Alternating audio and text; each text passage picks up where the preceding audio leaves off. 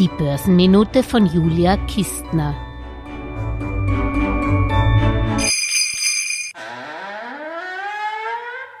Juhu, morgen ist Weihnachten, deshalb gibt es bei mir nur noch gute Nachrichten und die gab es sogar im Krisenjahr 2022 vereinzelt auf den Kapitalmärkten. Natürlich mehr in den USA als in Europa. Hier die Top 10 Performer aus den US-Charts, yeah. Ganz vorne liegt der Pharmakonzern Merck mit einer Year-to-Date-Performance von sage und schreibe 56 Prozent.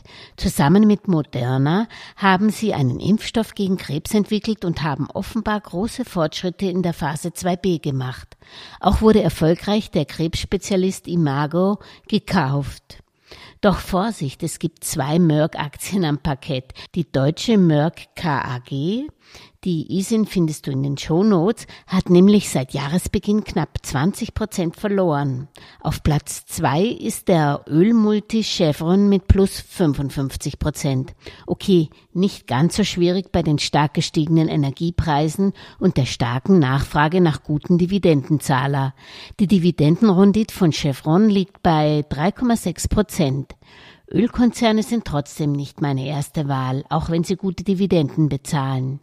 Mit plus 34,5 Prozent am Stockerl ist der Landmaschinenproduzent John Deere, eine meiner Lieblingsaktien in meinem persönlichen Langzeitportfolio, gefolgt vom New Yorker Versicherungsunternehmen Traveler mit plus 28 Prozent, dem Biotech-Titel Amgen 26 Prozent und dem Baumaschinenriesen Caterpillar, die seit Jahresbeginn mehr als 22 Prozent im Plus ist. Froh bin ich auch, dass ich Coca-Cola im eigenen Depot habe.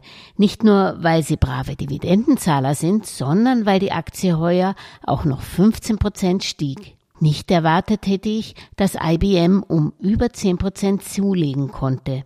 Eine echte Leistung heuer für einen Tech-Titel. Dazu verhalf ihr die Tochter Red Hat und die Cloud-Software vor allem. Spannend ist die Kooperation mit Bosch beim Quantencomputing, das klimafreundliche Antriebe ermöglichen soll.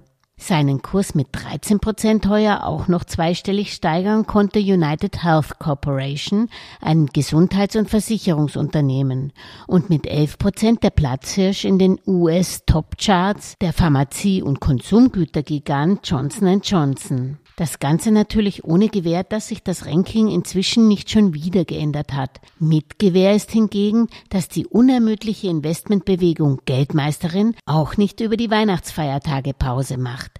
Ich hoffe, wir hören uns am Sonntag, wenn uns Investmentbanker und Weinliebhaber Bernd May verrät, ob die Reben auch Ronditen abwerfen oder ob man Wein besser einfach nur genießt. Ich hoffe, wir hören uns am ersten Weihnachtsfeiertag.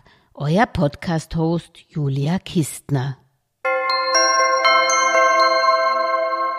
Alles Gesagte ist nur die persönliche Meinung von Julia Kistner und daher keine Anlageempfehlung und keine Rechts- und Steuerberatung. Für Verluste, die aufgrund von getroffenen Aussagen entstehen, übernimmt die Autorin Julia Kistner keine Haftung.